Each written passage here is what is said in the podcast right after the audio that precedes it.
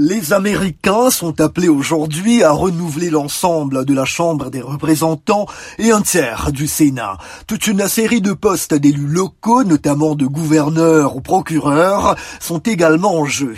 Depuis quelques années, l'immense majorité des États offre la possibilité de voter par anticipation ou par correspondance au scrutin, une pratique qui s'est généralisée lors de la présidentielle de 2020 tenue en pleine pandémie de Covid-19. Cette année, plus de 18 millions d'Américains ont ainsi voté par anticipation en personne.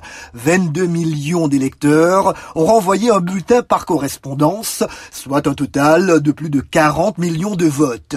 À la même époque, en 2018, 39,1 millions de personnes avaient voté aux midterms. Les républicains ont toutefois introduit des recours sur des points très techniques pour tenter d'invalider certains votes anticipés dans des États clés où les résultats pourrait être acéré.